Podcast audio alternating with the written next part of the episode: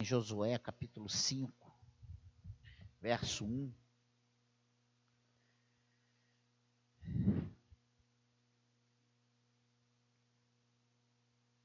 Até o verso 12.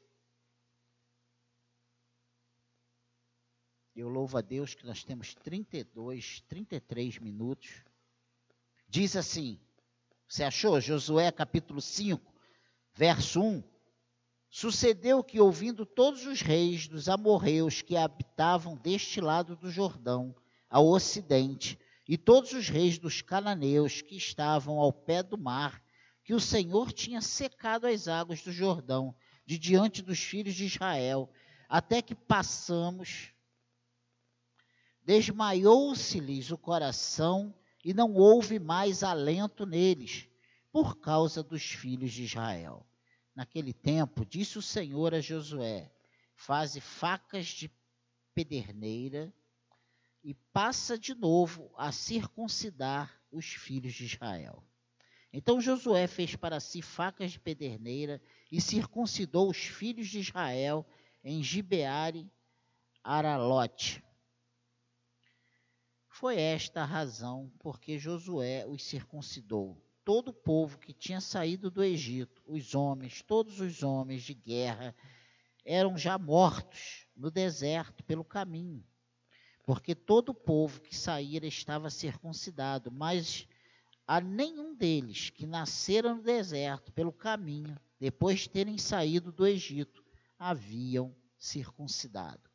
Porque quarenta anos andaram os filhos de Israel pelo deserto até se acabar toda a gente dos homens de guerra que saíram do Egito, que não obedeceram à voz do Senhor, aos quais o Senhor tinha jurado que lhes não havia de deixar ver a terra, que o Senhor, sob juramento, prometeu dar a seus pais, terra que bana leite e mel. Porém, em seu lugar, pôs a seus filhos. A este Josué circuncidou, porquanto estavam incircuncisos porque os não circuncidaram no caminho. Tendo sido circuncidada toda a nação, ficaram no seu lugar no arraial até que sararam. Disse mais o Senhor a Josué: Hoje removi de vós o opróbrio do Egito, pelo que o nome daquele lugar se chamou Gilgal até o dia de hoje. Estando, pois, os filhos de Israel acampados em Gilgal, celebraram a Páscoa no dia 14 do mês, à tarde, nas campinas de Jericó. Comeram do fruto da terra no dia seguinte, a Páscoa, pães asmos e cereais tostados. Comeram nesse, nesse mesmo dia. No dia imediato depois que comeram do produto da terra, cessou o maná e não estiveram mais os filhos de Israel. Mas naquele ano comeram das novidades da terra de Canaã. Amém? Até aqui. Que o Senhor nos ajude a compreender a Sua palavra. É difícil imaginar uma força de infantaria leve pensando em enfrentar muralhas forças de defesas consolidadas, armamentos mais pesados. Isso é um suicídio militar, né? E foi mais ou menos isso que está descrito aqui. O povo de Israel conquista aquelas terras aquém do Jordão, ele dá posse a uma tribo e meia, e eles atravessam o Jordão para tomar posse de toda a terra prometida.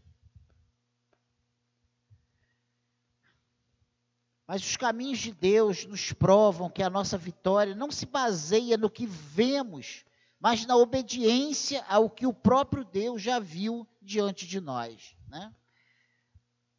Ele, humanamente falando, eles estavam a caminho de um suicídio. Porque um povo despreparado, sem estrutura, sem riqueza, estavam vivendo num deserto, como nós lemos há 40 anos. E eles atravessam esse Jordão e logo de cara eles, se, eles se, se deparam com o quê? Com as muralhas de Jericó, uma cidade fortificada. Mas nós não podemos nos basear naquilo que nós estamos vendo com os nossos olhos. Nós hoje contamos com o sobrenatural de Deus, mesmo no nosso, mesmo hoje no nosso dia a dia. Nós vivemos pela fé, irmãos. Essa é a realidade. As coisas que para o mundo são normais, para nós não são tão normais assim. Nós temos o Senhor que opera milagre, que abre portas, que abre caminhos, que nos guia por veredas, né? E ele vai à nossa frente, ele, ele como nós lemos aqui, quando a notícia de que o Rio Jordão secou para que o povo de Israel passasse, abriu, né? E ficou em terra seca, e eles passaram a pé enxutos. O ânimo deles falou: foi embora. Eles sabiam que estavam derrotados. Então, a perspectiva desse povo despreparado, sem, sem grande aparato militar, foi totalmente reforçado com esse desânimo né, que se abateu sobre os reis daquela terra. Eles já tinham certeza da sua derrota. A soberania de Deus é destacada nesse episódio. A conquista é de Deus, por nossa instrumentalidade. Mas quem tem a vitória não somos nós, é Deus, através de nós. E nesses versos, há três elementos de relevada importância, três episódios, três pontos. Primeiro, os inimigos de Deus são desmoralizados, que eles estavam confiando nas suas nas suas fortalezas, nos seus muros, nas suas cidades fortificadas, na sua experiência, na sua riqueza, na sua capacidade bélica, militar. Segundo, são as forças de Deus, elas são consagradas. E a terceira coisa importante nesse texto é como viver neste mundo. E aí nós vamos fazer um paralelo para a nossa realidade. E o primeiro ponto é que Deus desmoraliza os inimigos. E ele fala logo isso no versículo 5, no versículo 1. Ele diz: Sucedeu que ouvindo todos os reis dos amorreus que habitavam deste lado do Jordão, ao ocidente, e todos os reis dos cananeus que estavam ao pé do mar, que o Senhor tinha secado as águas do Jordão de diante dos filhos de Israel, até que passamos, desmaiou-se-lhes o coração e não houve mais alento neles, por causa dos filhos de Israel. Olha que coisa interessante. Por isso, desmaiaram-se e perderam a coragem de enfrentar os israelitas. É isso que esse versículo 1 está falando aqui, desse capítulo 5. A narrativa que lemos é muito mais para nosso benefício que o foi para os homens daquela época, porque naquela época eles não sabiam o que estava acontecendo. Como hoje, quando nós olhamos para trás e vemos a história dos pais da igreja, a história dos apóstolos, as histórias desses homens né, que foram levantados e usados por Deus para escrever a história de Israel, que estão aqui contidos na palavra de Deus. Isso nos faz entender como Deus ele entra com providência, né? Como Deus ele é soberano, como ele está no controle de todas as coisas. Aqueles hebreus não sabiam o que aconteceria depois, enquanto nós sabemos o final da história. Mas uma coisa interessante é que nós também hoje não sabemos muitas vezes do passo a passo da nossa história. Você já parou para pensar nisso? Quantas vezes nós nos preocupamos como vai ser, né? eu vou tomar essa decisão aqui, e o que vai acontecer. É, isso é natural, gente. É, é humano. Nós pensamos e nós conjecturamos, né? E nós criamos expectativas, nós fazemos planos. Nós não sabemos o que vai acontecer com as nossas, por causa das nossas decisões amanhã. Né? Não é verdade isso? Ah, eu vou fazer isso, eu vou entrar nesse emprego, eu vou fazer, eu vou estudar essa, essa matéria, vou ter essa carreira, eu vou abrir esse negócio, eu vou aceitar essa promoção, eu vou pedir demissão. Quantas coisas eu vou me casar, né? A gente casa, esperando viver uma coisa, e quando a gente chega lá, a vida é diferente. Porque a gente pensa que vai ser só a beleza da lua de mel, mas não tem. Casamento não é só a lua de mel, né? A profissão não é só aquilo que a gente vê do, de meia dúzia que são os suprassumos. Ou a gente acha que todo jogador de futebol é milionário, ou a gente acha que todo médico é, é o estrela bem sucedido, todo advogado está nadando em dinheiro. Não é assim, né? Já parou para pensar nisso? E se quando pensamos, quando pensamos dessa forma, nós conseguimos ter uma visão mais realista da vida. Deus estava abrindo uma trilha para eles seguirem para que sua promessa antes feita fosse cumprida. Deus tinha prometido lá a Abraão, a Isaac, a Jacó. Você lembra que Deus falou? Olha aí, olha essas terras, Amoeu, Ferezeu, Jebuseu. Oh, eu vou dar tudo isso para vocês. Mas o texto mesmo diz que ainda a maldade desse povo não tinha transbordado, ainda não tinha enchido o cálice diante de Deus, ainda não era a hora. Né? Que no tempo certo Deus daria essas terras aos descendentes de Abraão, de Isaac e de Jacó. Os israelitas, eles atravessaram o Jordão a pé secos e pararam. É interessante que eles não atravessam e saem naquela mesma hora invadindo tudo. Deus tinha uma estratégia, Deus tinha uma preparação para aquele povo.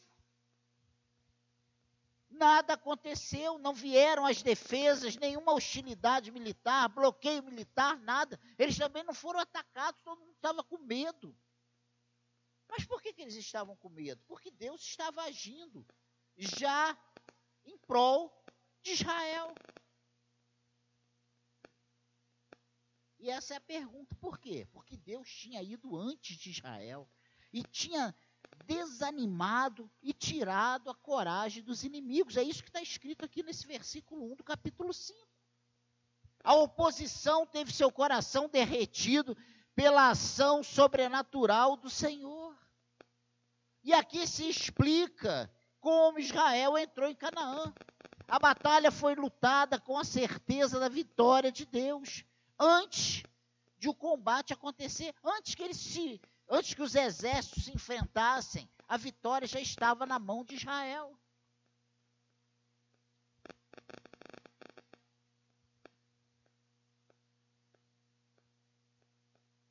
A batalha não é nossa, é de Deus.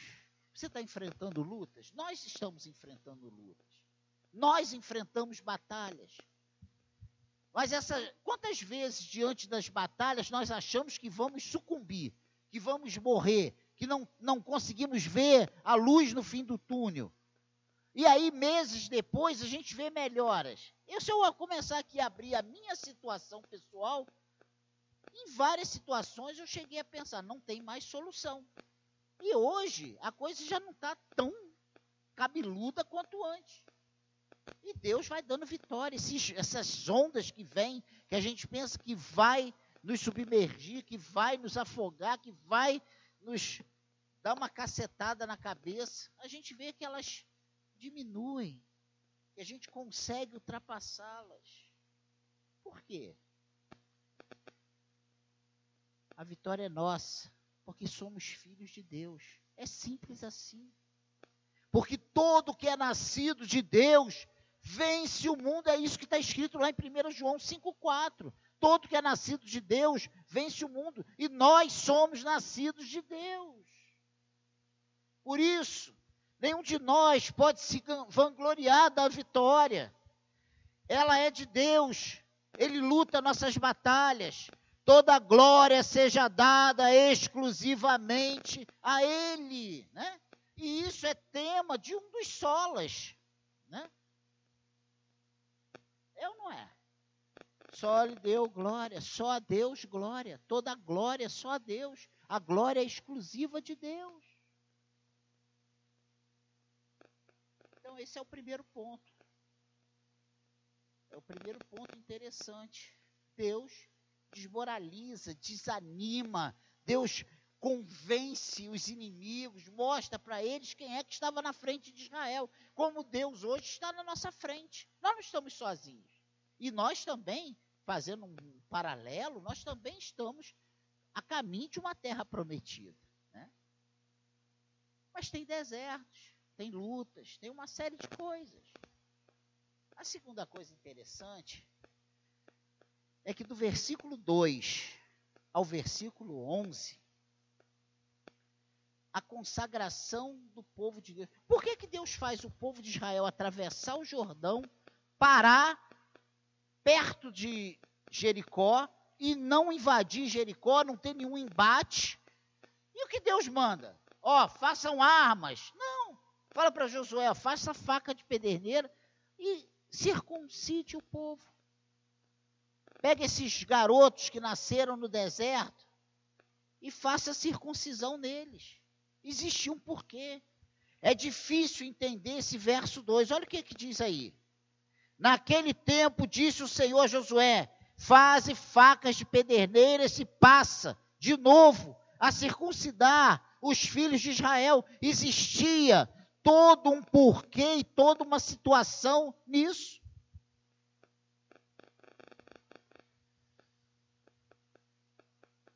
um comandante militar próximo ao alvo principal para, para toda a tropa para circuncidar os soldados.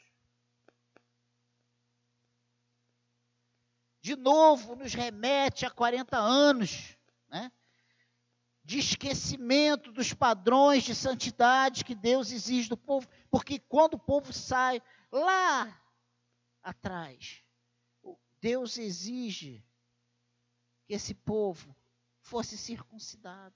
Existia um porquê. Essa circuncisão tinha um porquê. Mas aqui, nesse momento, todos os homens menores de 40 anos estavam como incircuncisos. E você vê isso do, capítulo, do versículo 4 ao versículo 7, que nós já lemos. E isso gerou outra demanda na contramão da estratégia militar. Né? Eles ficariam neutralizados por alguns dias. Essa circuncisão, ela precisava cicatrizar essa ferida, essa, esse corte, ele precisava preparar. Os soldados ficavam, sabe, à mercê. Isso gerava uma incapacidade desses homens a priori toda a força militar de Israel paralisada. Essa era é a realidade. É isso que Deus pede. Deus não fala para eles, agora, não, fique aí, ó, circuncide. Mas a gente vai ficar incapacitado de lutar. Não tem problema, eu estou no controle. Às vezes nós queremos fazer coisas para Deus, mas nós não estamos preparados para fazer o que Deus quer que a gente faça. Precisamos estar do jeito que ele espera. Esses homens se tornaram vulneráveis e expostos a ataques. Se naquele momento, na, se no dia seguinte da circuncisão, os, os, os moradores da, daquele local resolvem atacar Israel porque estavam parados, Israel não ia ter condições de luta, estavam todos eles feridos. Você entende isso? Eles estavam expostos a ataques. Eles tinham cruzado o rio estavam em território inimigo e agora, né? Feridos. Qual a motivação de Deus então para ordenar tudo isso? Por que, que Deus faz isso? A circuncisão era o sinal visível do pacto da graça. Pensa nisso. A circuncisão era o sinal visível do pacto da graça. E lá em Gênesis 17, 10 e 11, diz: Todos terão os homens que fazer essa marca, que será o sinal da aliança entre mim e vocês. Deus tinha falado isso lá em Gênesis 17. Olha que coisa interessante. Mas esses homens não, não tinham esse, essa marca. Hoje, qual é a nossa circuncisão? A gente fica aqui, eu fico com uma faca aqui, amoladiça, afiadíssima, e vamos lá. Não. Hoje, o batismo é a nossa marca visível. E por isso, somente o batismo nos moldes de Cristo se destina a marcar o povo eleito de Deus. Nele também vocês farão circuncidados, não com uma circuncisão feita por mãos humanas, mas com a circuncisão feita por Cristo, que é o despojar do corpo da carne. Isso acontece quando vocês foram sepultados com ele no batismo e com ele foram ressuscitados mediante a fé no poder de Deus que o ressuscitou dentre os mortos. Colossenses 2, 11 e 12 e Romanos 4, 11 e 12. Depois em casa, anota aí, em casa vocês verificam isso. Colossenses 2, 11 e 12 e Romanos 4, 11 e 12. O rito da circuncisão apontava para a aliança da graça e era o memorial do cumprimento antecipado da promessa de Deus sobre a terra prometida, Canaã. O rito do batismo aponta para a nova aliança da graça, né? E é o memorial do cumprimento antecipado da promessa de Deus sobre a vida eterna, nossa pátria. Amém, igreja? Está entendendo isso? Ah, pastor, mas isso não é bem assim. Hoje a gente tem que tomar cuidado com essas falas, com essas falácias. A circuncisão era necessária para que eles pudessem participar da Páscoa. E aqui fechamos nossos dois sacramentos, né?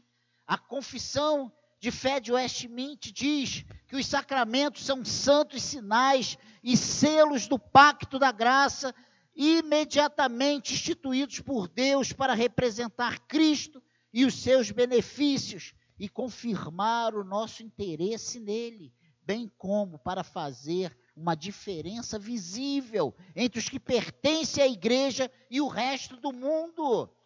Nós somos diferentes, nós somos marcados, nós somos selados. Nós somos diferentes. O mundo não tem, o mundo não participa dessas coisas. E muitas vezes nós olhamos para o mundo e nós achamos que é tudo igual. Nós achamos que está tudo igual. Não está igual, não. Nós somos um povo diferente. Nós somos um povo separado. Nós somos um povo escolhido. Amém, igreja. Deus faz questão de distinguir publicamente quem é seu e o resto. Deus tem compromisso com os seus. Deus, ele é Senhor dos seus. Entre, entenda esse Senhor, ele é Senhor de toda a terra. Mas eu estou dizendo no sentido de cuidado, de, de proteção, de zelo. Entende? A Páscoa também estava esquecida e não era celebrada havia quase 40 anos, desde o Sinai.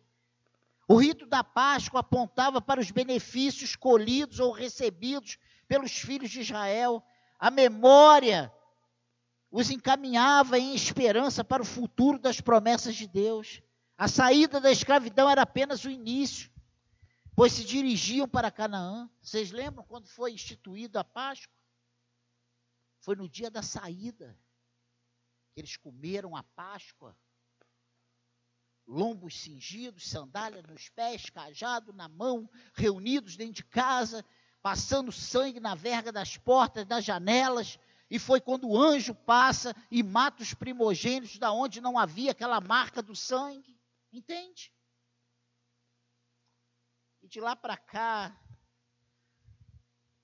do Sinai para cá, né? Aí tiveram mais uma vez, do Sinai para cá, eles tinham esquecido, já tinham quase 40 anos. E hoje, nós precisamos tomar cuidado, porque parece que nós temos caído nos mesmos esquecimentos. E muitas vezes eu falo isso até para quem tem participado mensalmente da ceia. Para quem já é batizado. Nós temos feito isso com entendimento. Porque se você não entendeu o que é o batismo, você toma um banho. Se você não entendeu o que é o pão e o cálice, você só comeu e bebeu. É a nossa consciência, é o nosso entendimento do, do ato que praticamos. Temos entendido o que temos feito. O rito da Eucaristia aponta para os benefícios recebidos pelos eleitos de Deus.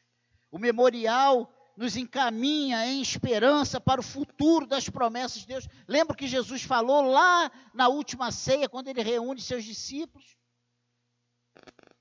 Esse é o meu corpo que é dado por vós. Esse é o cálice da nova aliança no meu sangue. Fazei isto em memória de mim, né? Até que eu venha. Olha só. Há um porquê. A volta de Cristo para nós é a nossa entrada na nossa terra prometida. Porque ele vem buscar o seu povo. Amém, igreja? Hoje remove. E aí, ele diz aqui no versículo 9 desse capítulo 5 de Josué, quando o povo, os, os homens, os soldados, né, os guerreiros de Israel, com menos de 40 anos, eles são circuncidados Olha o que Deus fala. Disse mais o Senhor a Josué: Hoje removi de vós o opróbrio do Egito, pelo que o nome daquele lugar se chamou Gilgal até o dia de hoje. Hoje removi de vocês esse opróbrio, essa humilhação sofrida no Egito. Vocês a partir de hoje não é mais aqueles escravos do Egito, vocês hoje são a, a nação de Israel. A vergonha não era a escravidão física, mas a observação, a não observação da aliança com Deus. E agora Deus está dizendo: agora vocês estão aliançados comigo. Agora vocês estão circuncidados e vocês estão participando da, da vocês estão prontos para participar da Páscoa. Deus nos diz: tenham o cuidado de não se esquecer do Senhor, do seu Deus, deixando de obedecer os seus mandamentos, as suas ordenanças e os seus decretos que hoje lhe ordeno. Deuteronômio 8:11 fala sobre isso. Deus é muito claro. Não podemos nos esquecer da promessa eterna do Getsemane, do Gólgota, da cruz, da tumba vazia. Não podemos nos esquecer da promessa eterna de vitória sobre o mal, a carne e a morte. Não podemos nos esquecer. Irmãos, vamos acordar. Nós estamos sobrecarregados com tantas lutas, nós estamos sobrecarregados com tantas enfermidades, nós estamos sobrecarregados com tantas dívidas, nós estamos sobrecarregados com tantas preocupações, nós estamos sobrecarregados com tantos planos e com tantos projetos, mas nós não podemos nos esquecer da promessa eterna, do, do que Cristo fez em nós e por nós. Não se esqueça, não esmoreça o teu coração tenha seus olhos voltados para a obra completa de Cristo. E aí nós entramos no ponto, no último ponto, como viver nesse mundo. E é o versículo 11 e 12. Comeram do fruto da terra no dia seguinte à Páscoa, pães asmos e cereais tostados comeram nesse mesmo dia. No dia imediato, depois que comeram do produto da terra, secou o maná. E não o tiveram mais os filhos de Israel. Naquele ano comeram das novidades da terra de Canaã. Tu prestou atenção? Prestou atenção nisso? Que no momento em que eles festejam, eles, eles celebram a Páscoa e eles comem os grãos torrados da terra que eles tinham tomado posse, e eles já tinham atravessado com cereais, o maná cessa. Aqui é uma bela declaração de como devemos viver nesse mundo. Cessada a travessia e recomposta a aliança, era tempo de cessar o milagre ordinário e eles traba trabalharem pelo sustento. Os produtos da terra eliminavam a necessidade do sobrenatural. E olha, como Deus tem falado, como Deus tem tratado o meu coração e eu espero que Ele trate o seu coração.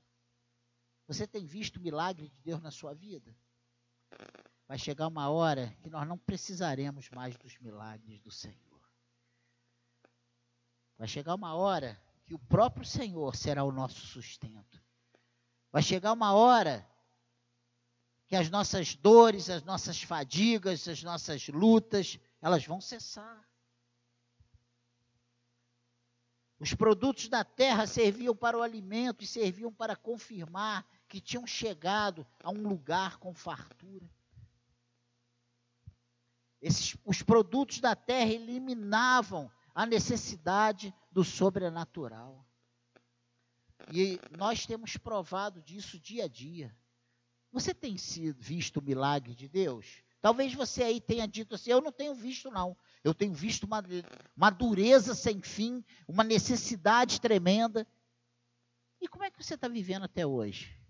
Ah, mas eu dependo disso, dependo daquilo, dependo daquilo outro. E esse aquilo, aquilo outro e aquilo lá. Não é o sobrenatural de Deus? Não é o corvo que Deus tem preparado para você? Será que você tem visto isso?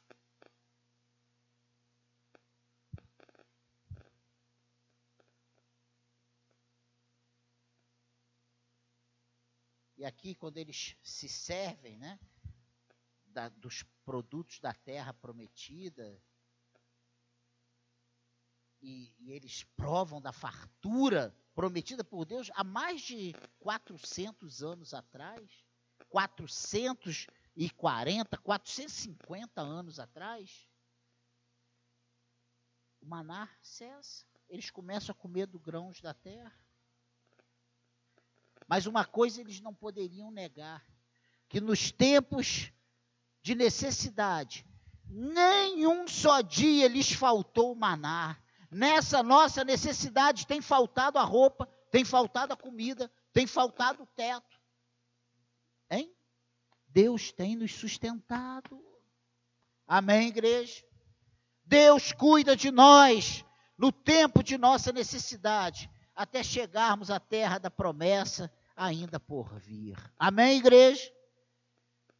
Como aplicação, Deus desmoraliza os inimigos para nos lembrar de que a vitória é nossa. Deus é quem luta por você e por mim. Nenhum de seus eleitos sofrerá derrota. Não, não sofrerá derrota. Deus é contigo. A vitória é nossa. E aí nós pegamos, né? Uma de, a vitória é nossa pelo sangue de Jesus. Isso é uma verdade. É verdade. A questão é como tem sido aplicado. Não se importe em parar de vez em quando, né?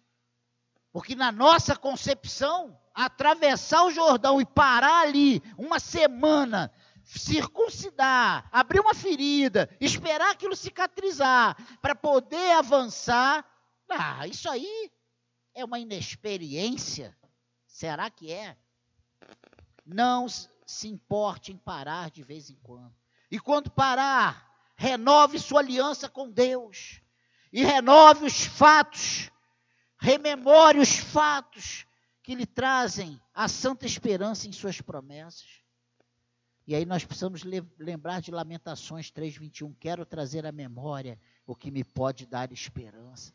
Busque lá na sua memória o que Deus já fez por você.